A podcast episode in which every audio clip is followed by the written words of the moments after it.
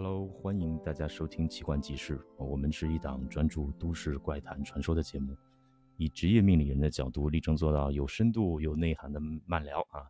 这期呢，先给呃前几集的粉丝们填坑，聊一下关于啊结界的话题。这个是由叶公子来分享一个他知道的事件，呃，来讲一下吧。对，今天想讲的是一个发生在香港的一个，呃，经常会发生失踪事件的一个地方，它就叫西贡。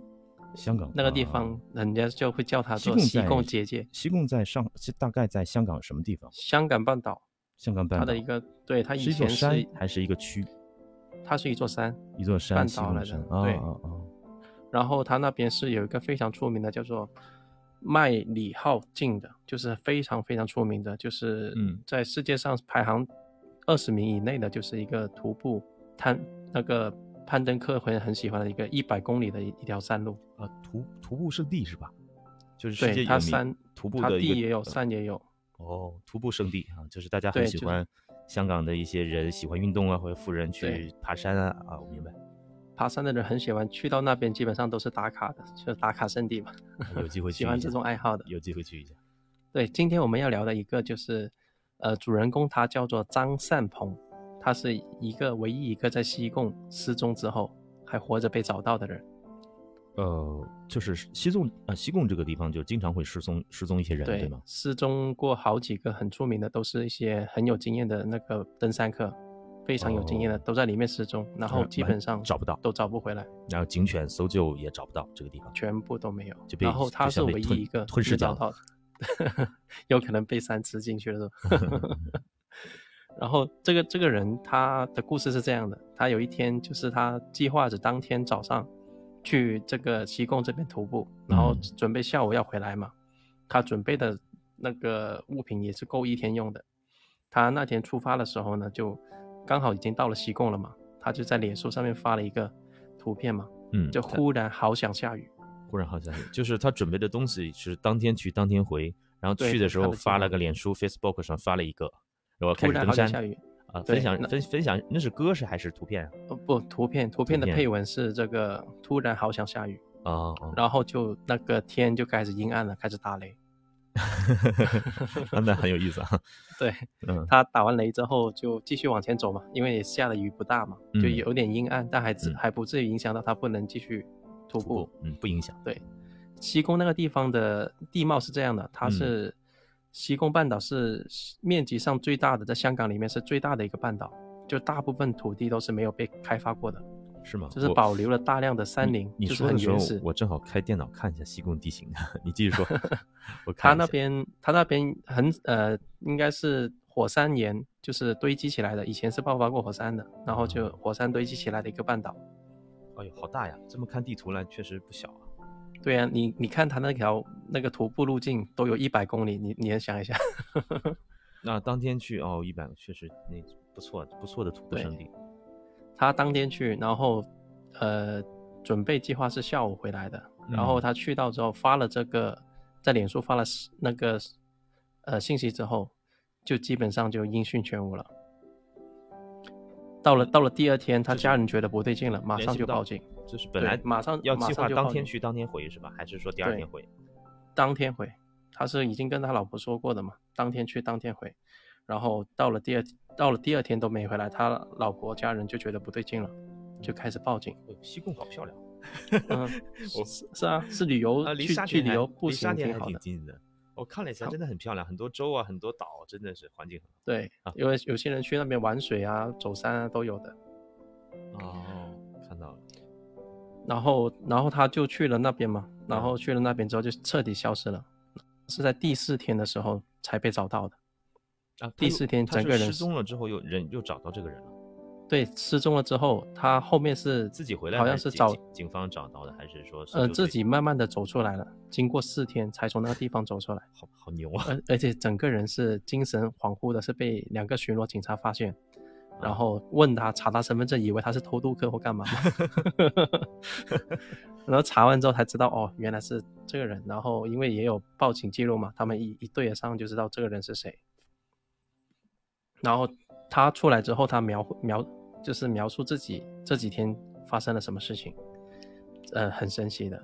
他他自己描述，他十点半之后在进了那个山里面，十点半进的，正好是下雨那段时间进的，对对。进了雨，对，下完雨之后，打完雷之后，他进去之后，嗯，大概大概在十点半之后，他说他就失去了意识。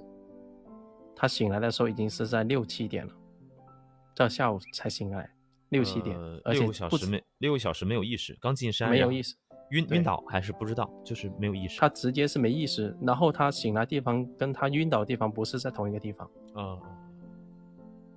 然后，然后他就没办法了，因为他手上第一天他手上还有打火机，还有干粮，他也走了一段路，然后发现怎么走都走不出去，然后就在那里一直一直的找，一直的找，然后到了晚上，他发现晚上也更不方便行行动嘛，因为晚上的能见度啊，还有一些呃有可能会有一些蛇呀什么这些，他也担心危险嘛，就原地搭了，原地在那里就休息，过了第二天。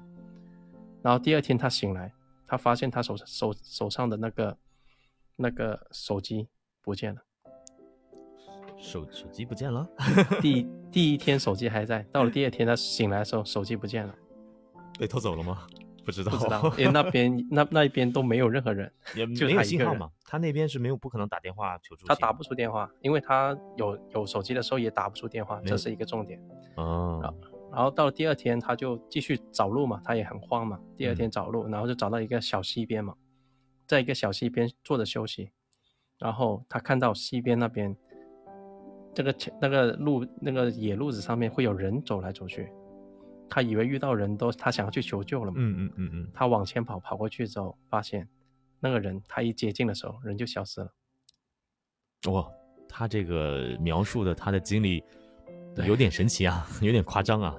然后在这这个有点像是我们小时候看的影视剧里边，前面有一个人，然后我突然接触就消失了这种。对，到了第三天，第三天的神奇点又来了。第三天他还是在在小溪旁，就是他能休息，还能喝点水，喝点水，还相对还能补充一下体力。嗯。然后他在地在小溪附近晚上睡觉的时候，他能听到有电视的声音，有听到有人在讲话的声音。就是好像在一个集市里面，他听到形形色色的声音，都是在从那西边的那些石头里面发出来的。有人在讨论啊，有些人在讲话呀，电视机啊。然后第三天醒过来，他也照样在走路，就是一直要寻找出路嘛。寻找出路的过程中，他等意外发现了一个。你在说石头能发出声音？电视电视的声音，人在说话讨论的声音。对，然后他第三天继续找，嗯，他突然间看到有个坟场，啊，找到一个坟场，而且那个地方是没有坟场，香港应该是没里没有坟场的，没有，他地理里面设置是不可能有坟场，因为那边是很很开发度很低的，基本上算是一个后花园的方式，后花园，他不会在后园里面很干净啊，对对，不可能，对对对，它不是那个屯门，对，上回我们聊到屯门嘛，有有这听众留言屯门色魔案讲一下，屯门色魔，我国平吗？鲍国平，鲍国平，我说屯门哪哪一起色魔案好多呀？然后现在不是很多人很喜欢戴那渔夫帽吗？哦，对对，渔业屠夫渔夫帽啊，然后人肉叉烧最早的最早的戴渔夫帽的就是这个包国平嘛。香香港很多嘛，香港是确实屯门很多很多这种案件啊。他就是西贡，我们就聊聊西贡的话，他。不可能有这些东西，不可能有有骨灰坛啊什么的，这这对那个你们叫发叫叫发财发财金发财盆什么的，不可能有这些东西。然后他第三天他就看到了这些景象，嗯，然后看到这景象，他自己他很理性嘛，他也不就也也知道告诉自己在假的都是幻觉，应该不是真的。然后他继续在走在找路的时候，这里就出现一些他认识的人从他身边擦肩而过，嗯，已经有这种画面，就是又出现一些你走过去。然后一想要去跟他说话，然后你碰到他又消失了，又消失了。而且这次是出现一些是你认识的，嗯，而不是说那些陌生的。哦，对。然后在到了第四天的时候，他就是信念开始有点坚定了，他说一定要离开这里，一定要走。他就是一直着往山下走，一直走，走到后面他发现了一个水管管道，嗯，就是一个蓄水库，嗯的一个地方。然后在那里就就是他不知道是是不是真的走出来了，嗯，然后就往前走，走到发现前面有真的有人了，然后有人，他就看到有警察也在，他就走上前去，那警察就开跟刚刚开始一样，就开始问他你哎这个人怎么神情恍惚，一一身破破烂烂的，嗯，然后就他就跟他描述了这些事情，然后他就从此获救了。他就是唯一一个能从西贡里面迷路。那那之前的一些案件，你大概有了解吗？就是之前之前之前有一个叫丁丽华的，丁丽丁丽华是香港反黑组的一个警警察来的，哦，那应该他很理性的一个人，他很理性啊对对对应该是很有自救能力，很有反侦查能力。对对对，他他就很可怕了。他发生他当时他还还有一个卫星电话，还能打电话报警。他的那个地域还有信号。那他手里有卫星电话，可以打电话报警。对对对，他打他报了吗？打去报警，他报了警。反黑组警察打电话报警。对对对，把嗯他告诉他的名字，然后人家对方接线员就问他嘛，哎你在哪？有没有受伤？嗯嗯嗯，他他的他基本上没有在回答那个接线员的电话，他自己一直在支支支吾吾的自己跟自己讲话，精神恍惚还念，，对，精神恍惚了，对不对？还念了一堆数字，什么六七，呃六呃四六七零二零四六七零二零，然后又说啊这密码不对，呃不是，那然后 然后到了后面隔了隔了几声，接线员就问他嘛啊你现在什么情况了？有没有受伤？嗯嗯嗯，在什么地标？人家问他，哎你这个是不是地标的位位置嘛？因为爬爬山径上面都是有一些路标的嘛，嗯嗯，就让告诉你你在哪个地方嘛。然后他的这些数字都跟路标都没有对上关任何关系。然后嗯最后的到最后的时候，到第七分钟的时候，那个声音，就他一直在喊救命啊，救命啊，嗯嗯嗯，然后就挂断了，就再也找不到这个人了。呃，就是从此之后失踪，连连尸体啊什么都找不到，对吗？全都找不到，而且而且当时是很轰动的，就是上了香港的一些报纸。应该说也不至于说这个地方大吧，它也不算太大。应该仔细搜索的话，现代的卫星设备啊，就是搜救犬啊，它毕竟是个岛嘛，还是一个半岛嘛。对，而且出动了直升飞机啊，还有一些民间组织的一些登山友啊，也帮忙进去搜索，都没有。那他这个西贡这山上有没有说可能是经常会发现一些这个骸骨啊、尸体啊，像日本的那个金森这个 青自杀木青青木青木园 啊自自呃自自杀圣地自杀森林，他有没有说有时候会看见这种尸骨啊？因为日本的自杀圣地的话，你进去的话，他能看到有上吊自杀的尸骨。对，已经有挂在那里，有些对它这里没有完就是这里没有，完全就是原始森林。啊，当地的村民都一般都不会晚上再进去的，就是白天大家都很知道，山是一般不会晚上进山。他们是有白天村民是有一种潜规则，会认为这个山是有一点风险，是吧？对的，因为它是原始的，没有被开发的，它也就是没什么开发的，嗯，就保持嗯了很多原始地貌。嗯。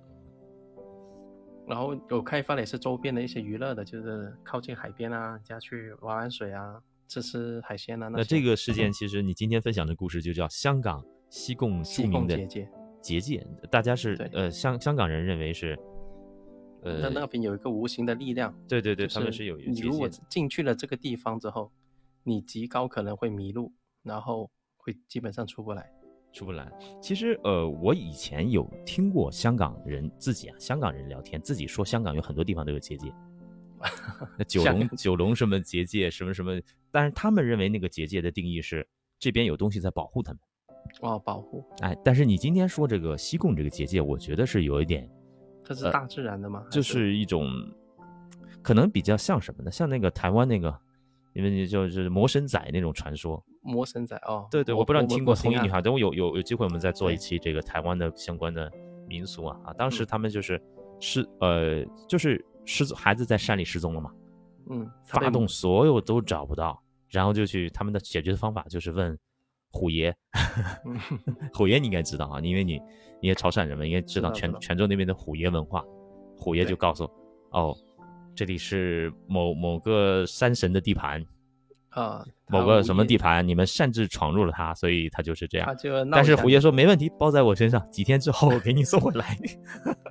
他你说的这个魔神仔这个东西，就是模模型啊，就啊，模型啊，对对对对对，对，闽南 话就模型啊，它有些是那个调皮捣蛋的也有嘛。它有有有有一些新闻是一个老奶奶突然间嗯从家里面失踪了，然后第二天发现在一个四十多公里的地方，她没有搭车，一个人怎么能行 走那么远那远？么老奶奶怎么行走四十？就是背着他穿越过空间，让他走到这里是吧？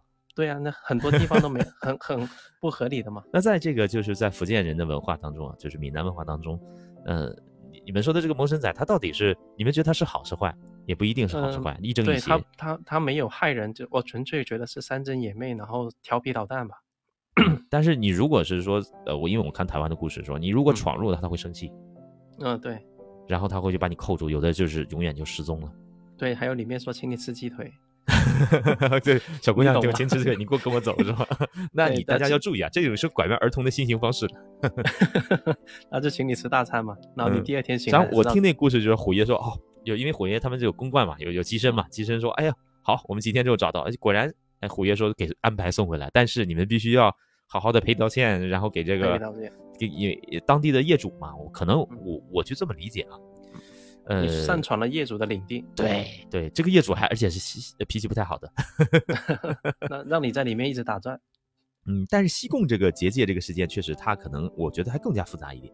它会不会是因为它以前是火山地貌形成的嘛？我我会不会觉得它下面有一个很强的能量在，呃地质能量也好，我呃，我们在分析这个事情的时候，当然我们这个分析也是边缘科学自己瞎分析。对对对，我我我个人找了点资料啊。今天你讲聊到西贡这个结界这个事情，其实我没听过。今天你讲的时候，我我听过标题，我看过标题，但嗯是没有仔细看过。我觉得就是关于结界这个东西定义啊，它有这个空间的含义。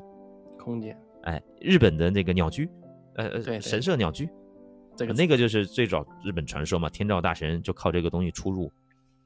那这就跟中国那个牌楼，呃神 这个这个这个这个大神牌楼一样，反复出入。还有北北欧神话中的结界，呃，北欧神也有一个出入的一个空间。你他的神界就是也算是结界嘛，可能我觉得这个东西空间的含义，可能代表是一个任意门，对对吧？我们是这么去理解。要玩过战神的话，你就看这北欧这些都都都有结界，开玩过开一个蓝色的传送门，呃，对对对，传就是传送门嘛，就是日本的鸟居的话，它就是你要做什么事情啊，要要要要是祈福啊什么的，就是从这这个门啊，这个门是他的，他从这个门出来。其实也也有啊，藏区我因为我参加过藏区的一些呃仪式嘛，那他们都是在我待的那个呃待在藏区的话，他们最关键的时候就是一个轿子，那个轿子是不让人碰的、嗯啊，那就是里面的。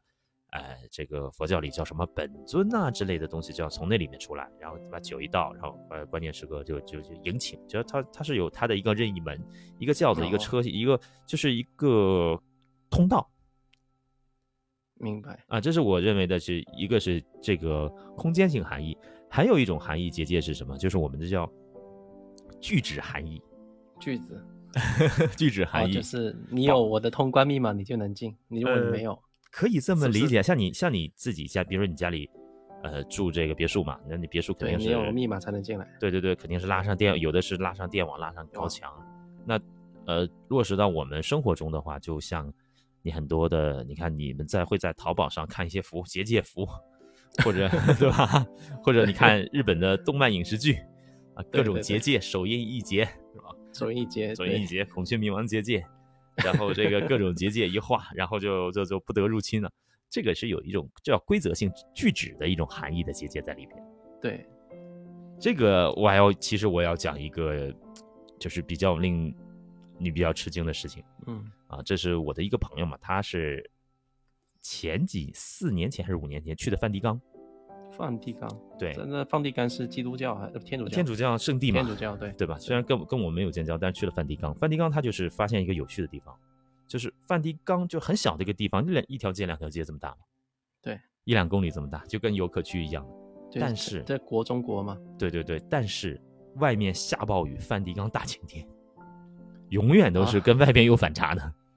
他他应该是有结界的。后来就是我们开玩笑叫神圣结界，这梵蒂冈的里边的天气永远是跟外边有巨大反差，而且外面大暴雨，就到了梵蒂冈，就是那个门口的话，你就感觉那个地方真的是。好像就是有什么拿着剑的圣骑士啊、天使那种感觉。在那撑伞是吧？那雨都进不来。就我 我我这个朋友，其实他他就说感觉是真的是跟外边不一样啊，里面的空气都是感觉跟外边不是一个味道。因因为他们是不是圣就也不是就是宗神圣结界，宗教结对界，对，它是一种拒止的含义。包括我们其实画符啊、符号这种。那还有一种就是说，香港人讲的叫风水结界风水结界啊，对，就是我们这地方有庇佑啊，这个地方不好啊，这个地方风水好啊，啊，这个地方容易有鬼打墙哦。其实我就觉得还是跟这个能量磁场是风水学有关系，就是风水结界。风水结界，对它屏蔽掉一些不好的。对，因为我听过，因为我有跟有有跟香港人聊天过，他们说九龙有结界，什么屯门有结界，哪里都有结界。我我屯门什么结界啊？屯门就是发生那种故事，就是坏东西都放在一块的结界。所以你今天讲的西贡结界，我觉得也是在香港来讲是一个可能他大家会比较熟知的，就一般来说嗯晚上会会不轻易的往上走。其实这个地这种地方很多的啊，我以前在鼓浪屿的话，晚上的话，所以很多年前去鼓浪屿，他们晚家家户户晚上都不是往往里走的，他们都是有一个，所以我们结界就是认为那是人类不该去的地方。嗯，对，他是已经给你给了你一个信号了，晚上不要去，因为当地人都知道。嗯，当地人会告诉你啊，晚上不要进去，这个地方不属于人活动的区域。而且很多地方的山晚上基本上都不不好不好进去，都也进去也是危险系数很高。这时候丛林野兽那些都会出来的嘛。所以进山要有保护嘛。你看对淘宝上卖什么五岳真行什么图什么的，进山过古人进山都是一种保护。其实结界就指的是说人，我们自身的结界来讲呢，是一个人免受这些呃这些野兽啊，然后自然灾害啊、风水磁场啊、什么妖魔鬼怪啊这种侵害的那种神秘力量啊，它包含的有形的、无形的，我们统统称不管有形无形，它都是磁场啊，就是一种防范保护自身一种力量。对它有时候还能会根据做一些符号或仪式，啊，比如说这个你你你在这个给我们看那个电视剧嘛，画一个东西啊，吸血鬼就不敢靠近了。啊，对，你知道我第一个看到理解是结界的是什么动画？这什么片吗？是哪部片子？是是《西游记》的那个孙悟空给他 画了个圈画了个金刚圈 那也是你不要出去就好了妖魔邪怪进不来。其实有的，其实在这个佛教里边是有有有这种的，这个这个地结印啊，这什么嗯结网啊，是不是要观想这个是变成一种电网式的类型是有的。其实，在任何人类的这个文明当中都是有，它有这个鸟居是吧？寺庙其实也是，寺庙就你看那拉那个五色旗，它也是一种挂满了各对对对，其实像古代的话，再晚一点就是围墙也好，其实也算是一种结界嘛。对呀就是区隔区隔开。，这就是我的地方，你的地方。那么其实我们大概就是知道了它的一些原理之后啊，我们大概嗯也去、要去分析它这个事情。对，有我有有我有看到一个另外一个就是百慕达，百慕达在那里算不算结界呢？我觉得其实说，如果是呃人类都不该去的地方，都算吧，都算有一种。无形的东西在影响。啊，就比如说刚刚我们说的，呃，梵蒂冈它也算，但也也算一种，它属于宗教性的。梵蒂冈我觉得有有机会可以聊一下，这个地方还是很神奇的。啊，据说有很多冈有人，它梵蒂冈城里有大量的秘密档案啊，改嗯变人类历史秘密档案，还有密道啊，还有梵蒂冈是里边还存在那吸血鬼啊。小时候我们看那个吸血，呃，鬼吸血鬼这些动漫里面都会有有这种东西。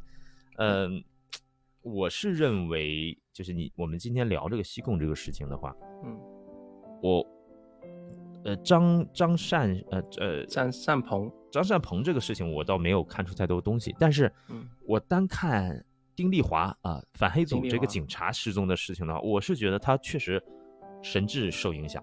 神智是影响的，他已经基本上跟接线员没有任何的联，就是沟通了，他已经处于很紧、极度紧绷的一个状态。嗯，因为你你看，他知道自己在求救，对不对？他知道自己在求救，然后他说东西都是密码，然后就是前后语言逻辑恍惚，他正好能跟张善鹏所说的，就是精神恍惚能对应得上。包括警察也是在发现张善鹏这个人精神恍惚，所以可能进入到西贡结界的第一步的话，我们可能又会精神上出现问题。对，恐惧跟紧张，也不是然后恍惚。我觉得就是不光是恐惧、紧张这种，不不是这种，我觉得根本上就是，呃，受影响的认知就出现了偏差。认知出现偏差。对你平可能明明认识个地方，但突然间又不认识了，哦，也可能失去任何的各种记忆啊，认知都可以模糊的这种。但是看张善鹏这个事情的话，就又有点夸张，因为他呃睡觉的地方跟他醒来的地方又不是一个地方。那我不知道到底是认知上差距还是什么的差距，也有可能他那段时间是无意识的在行动，也有可能。也有可能的。包括那个老太太也是啊，对，虽然说能走四十，公里，但是有你知道，有的时候人失去意识的话，四十公里也能走的，其实也能走的。你突然间看到一个老太太在那里快走，对对对，然后自己醒来之后毫毫无感觉，嗯我醒过来了。我我个人观点可能是，呃，不太像是有这个任意门。任意门。我我个人观点啊，它可能西贡里边就像，呃，存在某种的像你说的是人不能进去的地方，他的神智啊，心理啊都会受到一些影响之后，然后产生了这几天的一种认知性的偏差、对，幻觉。包括我觉得他认识的人，他听到的什么，肯定都是，呃，我们说这个呃现现实他生活的嗯过程中听到一些新闻啊、讨论啊，石头发出声音，那证明他内心非常想回到这个我们说清醒的意识清醒的现实的一种状态。对，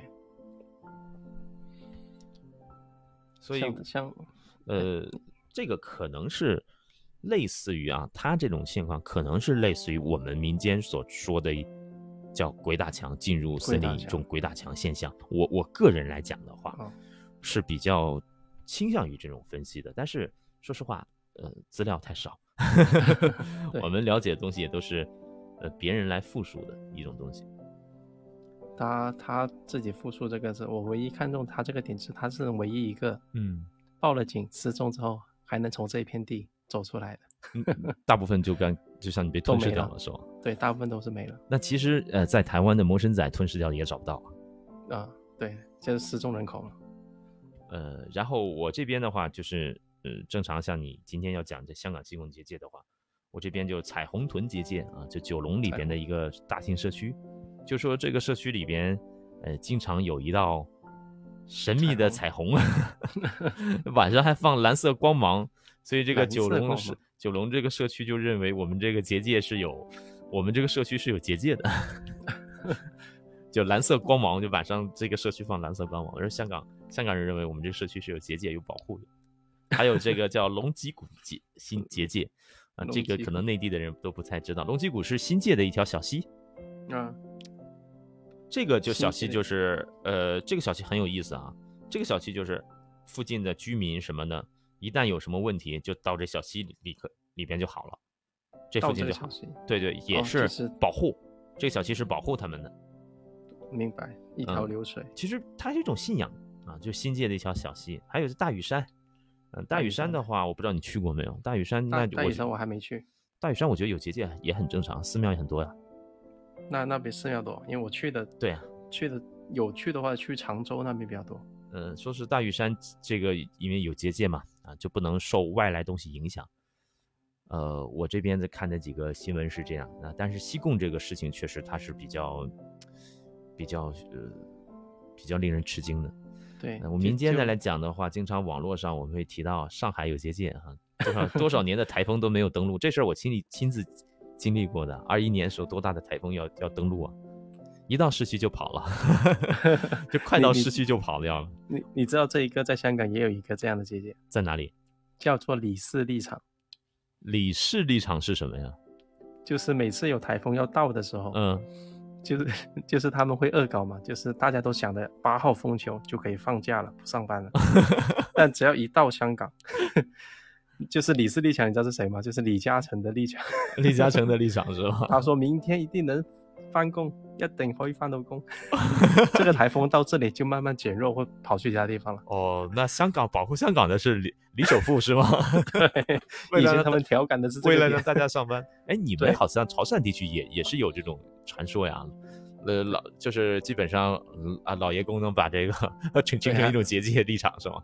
对，还有马祖啊这一类的。就是台风每次来都赶紧走走走走走，走 到到了后，到了这几年就没什么用了，感觉。这几年照样有台风是吗？对，一样一一个比一个大，就是大家都会开始有有有放假了，就赶，就是大家以前都在家里面都在都在对着电话，不是对着那个电视机嘛，嗯，像跑马一样，八号八号。就是想放假，就是对大家想放假想放假，嗯对，，以前都基本上没有，但这几年的话，可能那个气气候恶劣之后，可能大台风可能就真的真的也挡不住了，该来的都会来。该来的会来。其实结界这个话题来讲的话，我们用到个人来讲啊，其实从个人生活方面的话，我们可以理解啊，比如说，呃，疫情，疫情把你封闭起来，它拉的这个铁皮啊什么的都算一种结界啊，它是有具指的一种含义在里边。它有具指的含义的话，它就是一定会，哎，就不然就是你看自动拉上铁门你就不走了，对不对对？也 也是有只有工作人员能穿穿梭在这个中间。条件反射嘛，穿上白大褂你就不走了。这恶搞嘛，你自己穿着白大褂，你拉个铁皮，你看你能控让很多人都控制住，不敢动都不动，这也算一种结界是吧？是一种方式嘛。结界，嗯，这也算巴甫洛夫的这种条件反射，再加上通过不断的条件反射之后，这形成了一种习惯。那其实也是这样啊，我们就通过一些符号，通过有认知性的符号，啊，通过一些这个物品的话，你会认为是有的。所以宗教里它有看，你要看泰国，泰国是白线嘛，对不对？对，啊，那个也算啊，那算经线，除了传导作用之外，它也是。你看那种泰泰剧里的泰国里恐怖片，一大堆白线，就恶魔不敢过来了。对，就恐怖片里面就不敢过来了。你你说在那个西方的话，什么撒一圈海盐，撒盐 邪魔妖怪，对对对对，画个圈圈，画个圈圈。对，海盐能净化吗？说海盐能代表净化的能力。呃，是是是是是，这个撒盐其实它这种盐的话，实际操作的它它类似于朱砂啊，它就是有人的这种。意识磁场能量能附着上面，对它朱砂是刚阳刚嘛，最其实原理都一样。你要大概能找能能能尽量让自己的意念附着在上面的一种物质，盐是比较符合的。哎，还有就是朱砂，朱砂也能附着，再加朱砂比较阳，它是很它的原理大概大致的原理是这样。因为朱砂比较贵嘛，它就用朱砂贵，撒一圈我觉得一样，好多钱呢。撒水也可以啊，现在我看都撒水嘛。对你，你对那个水祝福之后，那 祝福祝福祝福圣水圣水，撒点圣水。其实这就是最简单结界嘛。我们其实来讲的话，就是一种美好的起源嘛，是不是？对对对对。你在家里，比如说我们端午节，对端午啊，端午节熏一熏家里啊，是是烧点什么熏？五十水，我们那边会去接五十水。五十水，对对对对对，会有五十，就是最阳最阳阳气阳的水嘛。对，还有这个叫就是不沾就不沾地那水叫什么接天水啊，就是无根水，无叫无根水嘛。对，天上来的这种，据说呢也能招财什么的。这其实这个我我不是说啊，这种东西我们来讲，首先啊，它就是确实没有现代科学依据，但是它作为美好起源呢，偶尔来讲非常灵，只能去这么就偶尔就超灵。对他至至少对自己心里有安慰了嘛，这就是玄学嘛，对吧？玄学这个东西就是这样，他偶尔偶尔的时候就简直是太灵了，一灵到一灵到底，那连灵都不能再灵，那偶尔的时候一点都不灵，这就是玄学啊。那它毕竟还是边缘的学科一部分。那结界的话，我们自己来讲，在家里，你说怎么样？怎么样自己给自己搞个结界呢？那其实就像就我们潮汕这边的话，就是门口放两个门神，对，门神，然后在安龙镇宅那个牌子吧，是你潮州那个，挺低的，在那个屋那个门口那里放一些艾草，艾草可以可以可以绑成一个圈，然后里面可能会混一些符咒，就放在那，就是外面的东西，告诉别人这是我家，对，就是外面的。告诉这些有形无形的是我家，对对对，也是一个景色牌嘛，就除非是跟你有血脉的人。现在来讲的话，就是说，如果你现代人想在家里自己做个结界，好，那我们第一步先安个摄像头，就是避免有有形的人进来。对的对的，对吧？安个摄像头，这个就是结界啊。嗯，第二步就是像你说的，你摆摆点摆件嘛，是吧？门神。然后这个风水兽啊，啊，这个呃山海镇啊，安龙镇宅牌啊，根据自己的信仰，你看潮汕这些东西我我都认识的，我都知道的，这根据自己的信仰来做啊，或者是说你觉得我们什么叫好风水嘛？风水其实这种东西概念跟结界来讲的话还是非常重要的啊。当你要维持一个状态的，不让其他东西受侵害的时候，你这个地方就是一种结界。嗯，对的。我们人本身它也是一种，人也有磁场嘛。对吧对敏感的人，呃呃，比如说我们说高敏感人群，那别人靠近你的时候，几步靠近你的时候，你你看不见他，你都感觉背后有什么东西在盯着你，对对吧？你把眼睛蒙上都感觉背后有东西，这种人敏感，其实他就有一个自身的人的一个结界范围。我觉得人本身他万物他都是有一个相对自己的一个空间。对，这个是你说这个，我我就想起我的一个就去酒店的一个故事。你以前会看的这些东西嘛，就住酒店不是，一进门就最好先敲一下，敲啊，先先敲门，就把那些无形的有些，还是先给个信号先嘛，我要进来。你住住酒店最好真的是我有时候你别看这些老师说的开玩笑，住酒店真的不要住到最里边那间，最最尾的那一间，最尾房你真的不要去住。内地也是这样，虽然内地它没有这种香港、台湾这种或者华人圈这么风俗，最尾一间房基本上是留给无形住的。但是真的是我这两年接的很多事情，住酒店做噩梦都是最尾的房间，最最里边的房间。对，然后然后我就住了嘛，然后我就进去，然后进去之后就默念自己被一层金色的光芒包围住。哎呦，你这可以啊！然后再进去，然后在四个角落想象也有四团光在那里。保护着可以啊，金这你这是可以念念什么金光咒啊，铁甲小宝，我什么都没学，反正我觉得你可以可以可以可以听到的，那就感觉光哎芒四射，是是光芒四射，七彩光芒，光芒照射自己，圣光 圣光的力量，可以这么想，没有关系啊，跟你学什么都没有关系，光芒照耀着自己，这时候你，就就是给，自己设一个保护罩，金色的保护罩，感觉是这样的嗯感觉。对，有有你的意念力所给自己散发成的一种磁场。对你不，其实人不需要有什么，就像你说学点什么呀，就是一些宗教信仰。但是你当你意念力足够强大的时候，你就形成一周围一种就已经能帮到你了一种保护。但是这个要练的啊，练的就是平时要多多打打坐啊，就是 站站桩啊，气要足啊。这时候你这时候你想象一下，金色包包裹自己，黄金武士是吧？这个真的，其实，在宗教里也就是也就是这样去想的。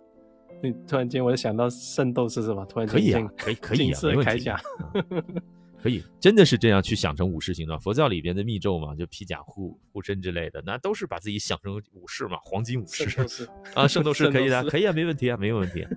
也就是这样，就是说你在进入到一个就是我们说的陌生的空间的呃，比如说就是西贡这个地方，嗯，你可能晚上要进入走走走散了，那这时候就是黄启动你的黄金圣斗士铠甲，可能觉得会有点中二，但是这时候你真的是要启动吧，没有办法。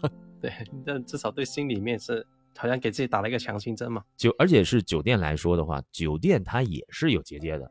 你最后那那那个房间啊，就是呃，我们说的不在内地啊，你其他的，比如说你去东南亚、马来西亚，那最后房间就是人家默潜规则嘛，认为那个东西大多数是给给给这无形的人去住的呀。而且那个地方住的人也少，人气也是很淡，那肯定那人气淡才才是留给他们住的呀。泰国也是这样，所以那种房那那个房间相对来讲比正常房间要便宜的。你要住他也住，他也给你便宜点。命要够硬是吧？你你说这个事情，我我前两我我最近不是有有去就普及的计划嘛？那出嗯普及计划，然后朋友是给我推荐推荐一家酒店，我打开那酒店倒是挺好的，两千多块带着这个一两千块带这个私人泡汤温泉的。我一打啊开这个评论说这家酒店闹鬼都快没人了，我说你就给我推荐这种酒店？让你去做功德是吧？不不是你，问题是 你，但是环境确实不错，但是全嗯环境不是错，所以我们来讲，呃，正常住酒店的话也要注意啊。啊酒店的话，最尤其是最里就给自己养成一个好习惯。有没有护身符的话，就像你刚刚说的，我变身圣斗士，或者我进门 干脆说说抱歉，我 借住一晚，借住一晚，借住一晚，借住一晚，啊，都有担待，都有担待，好兄弟，好兄弟，就是大哥？大哥打扰了。对啊，就学你们闽南人，好兄弟，好兄弟，好兄弟，都有担待，都有担待。就这样说也可以的，对不对？那毕竟你没有什么就是太多的恩怨。你看，呃，你这个魔神仔很多故事啊，改改天我们再做那个魔神仔那期，能做好多期呢。魔神仔这个事情不就是后来都说好给他还回来，还回来，也就嗯也有有，但是有的也还不回来，有不就是还回来了吗？对对对，这些人被找到的共同特点都是找到他的时候精神恍惚。对的，基本上都不知道自己干嘛，而且是没意识了，已经失去意识了。就找回来的时候就说你去哪儿了不知道。他这个有点像呃日本的一个浦岛太郎的传说，就在山里发现他回来之后也是恍恍惚惚的，去哪儿了？他说他去龙宫了。龙宫哎，你你说这个事情就这就是穿越啊，最早的这个空间穿越、结界穿越。进到从这个普通的地方进入一个结界。你听过那个？故事吧？我听过，他听过他在那个岛里，好像是后面是找到一只猴子还是什么啊？对，有找到猴子，啊，跟那个啊，对对对对对。猴子还有鸟那。其实你你翻翻眼，这个日本的这种传说，猴子鸟啊，什么什么带着龙宫啊，取了什么什么这样，这个其实是最早的，我们就是说进到山里边，进到山的前线，然后出来另外一晕倒了个空间，然后晕倒的时候，据说葡萄太郎晕倒的时候人就变老了，但是没有那么夸张，我觉得他就是被人发现的时候晕迷迷糊糊过了一辈子。其实你大多数共性的话，就是回来的人，多数精神恍惚，嗯，还有还有国内还有一些听到一些就都市传说说也是去走爬山爬爬就发现一个就是嗯。世外桃源，进入一个另外一个世外桃花源，记吗？对桃花源记 对会背吗？会背吗？陶渊明 《桃花源记。记》桃源，我忘记了，就陶渊明是最早的进山里迷路的人。进到结界的，对对对对对，呃，这个事情真实性，我们说实话，我们也无法知道，因为这个世界有人类制造的东西太渺小了。人的认知毕竟有限，我们人千万不要自大啊，我们人还是蠢蠢的。可能有更高级的东西在看着我们，就看我们就像看小蚂蚁一样。所以我们也不确定他到底是真的是穿越到另一空间，还是说做了一场梦啊，还是说这个山里的这个气候不好给他造成了精神上的影响。